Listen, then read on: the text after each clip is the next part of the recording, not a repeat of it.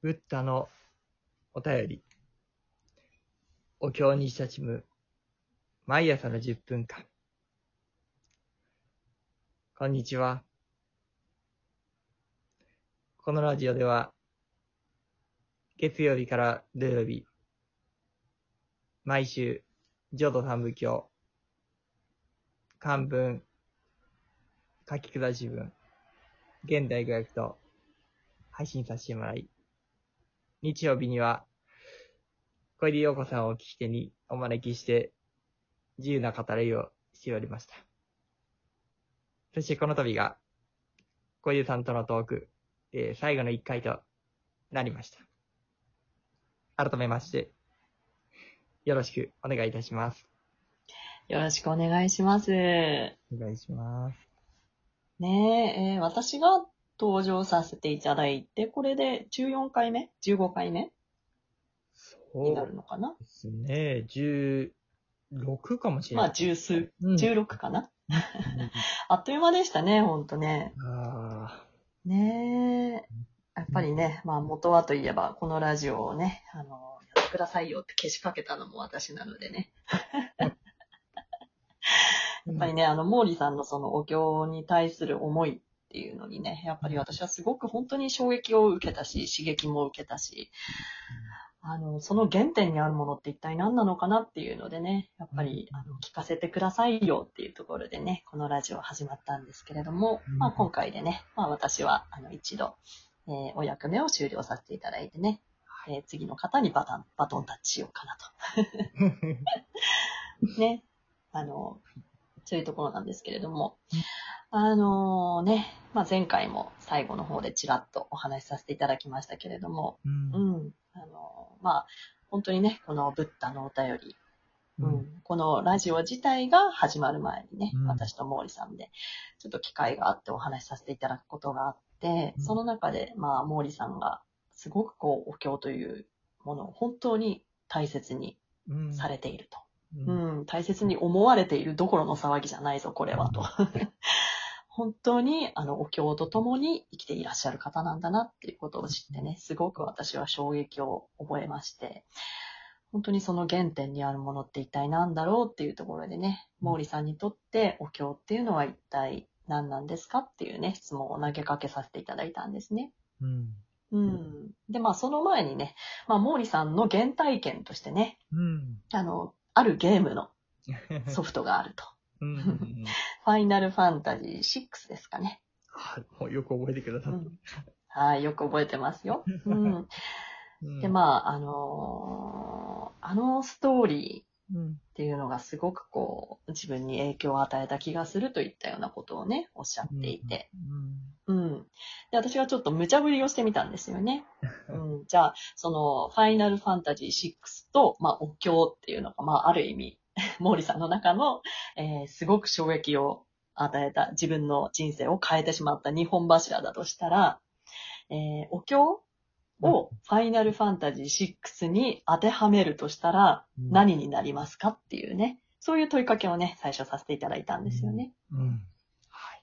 うん。それで、えーまあ大体1週間後でしたかね。1週間後ぐらいに答えが出ましたと。はい。じゃあ私がドキドキしながら、何ですか？って聞いてみたら、なんと、えー、毛利さんは、雑魚的。雑雑魚的ですと。魚お経は雑魚的ですと。もう、のっけぞりましたよね。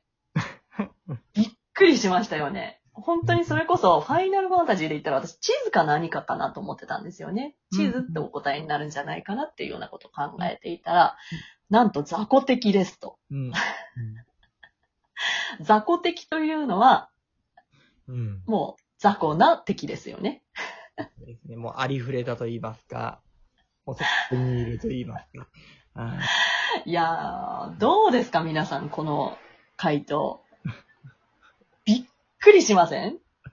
え？お経を大事にしてるんじゃなかったっけ？毛利さんってね。まあ、その心はっていうところをね、最終回じっくり聞かせていただこうじゃないですか。ありがとうございます。あのね、本当にこう、自分自身でもこんな言葉が出てきてびっくりしたくらいで、あの、本当にん。ね、こういうさんも驚いてくれたけど、僕自身もなぜか、これでいいの？いいの？みたいに自問自答からってたけど ね。答えながらね。うん、答えだったんですけど、あの、まあそうですね。まあ一つも簡潔に言うとこう、お将棋って、まあ今の時代だからこそよく言えることだと思うけど、うん。ありふれているというか、目の前に近くにあると言いますか。もう、手に取ろうと思えばそうですね。今の時代はね。そうなん誰でも手に取れるんですよ。うん。で、もう一つ大事なところがあって、こええう、あの、まあ、レベルアップって言ったら変な言い方だけれども、うん。コツコツ、コツコツなんですよ。雑魚的の、この、あの、なんていうかな、イメージって僕の中でね、めんどくさいんです。うん。うん。うん。うん。うん。めんどくさいけどやってたら強くなってるんです、自分自身が。また出てきた。ああ、またこいつか、みたいな。そうそうそうそう。こいつとか言ったらちょっとあれですけどね。そうそううん。まあでもそんなことを感じていて、あの、ああ。この、あの、この、この小家さんのトークのね、本当サンラインだと思うけれども、あの、今の、あの、浄土真宗でも、あの、いろんなありがたい先生と言いますか、うん。あ、の、尊い先生たくさんおられると思いますけれども、あうの、ん。じゃあそれを聞いてる人はどうなんかなっていうことを思うことが結構あるんですよ。何かこうその先生の味わいであったりとか、あー先生の言葉であったり、そこに留まっていることが多くないか、往々にしてそれがないかということを、こう常々感じておりまして、あの、うーん。どんなに偉い先生だろうとしても、やっぱ指さすべきはこの、お商業にあると僕は思うんです。言ったら、ブッダの心、言葉と言ってもいいけれども、う。うんん。そんな中で、うんこう、私にとってのこう、まあ、例えばご高名な先生とかの味わいの言葉であったりとか、やっぱ感銘を受けることがたくさんあるけど、それってこう、あの、言ったら装備品なんですよ。ファイナルファンタジーでいうところの。なるほど。わかりやすいです。うん。ねだからその、そ、すごい強い装備品だから、つけてたら強そうに見えるんですよ。うん。うん。だけど、実際それ外したらどうなんのって言ったら、っていうところなんです。なるほど。うん。うん。お商業って、ある意味だからこう、生の自分を育てるというか、ああ、うんなるほど。うん。なるほど。うん。うん。そんなとこだと思っていまして、うんああ。うん。そこはね、私もコツコツしかないと思うんですよ。なるほど。コツコツ触れていく。うんでど、こまでもね。そうそううん。で、昔のお正、むか昔のお説教と今のお説教と一番大きく違うのは、もうお説教がダイレクトに飛び交うようなお説教ないんですよ、今。それは、うん家の方に分かりやすく分かりやすくっていうふうに、にしてる、ある意味配慮でもあるけれども、うん。ある意味ブッダの言葉、お経の言葉がどんどん遠くなっているように思っていまして、うん。昔の妙高人とか出られた時には、もう文字も一つも覚えない人が、お将棋を丸暗記してるんですよ、あの人たち。ああ。うん。そんな中で、やっぱお将棋が僕は遺憾なく発揮されているようにしか思えないところがあってですね、うん。そんな思いがあるんです。で、今は妙なことが起こっていて、文字もみんな読めるはずなんです。うんう。ん。そうですね。私たちはね。。そううんで。もかといって、今浄土真宗をお弔問されていて、お商業の言葉をどれだけご存知かなと思ったら、僕かなり怪しいと思っていまして、うん。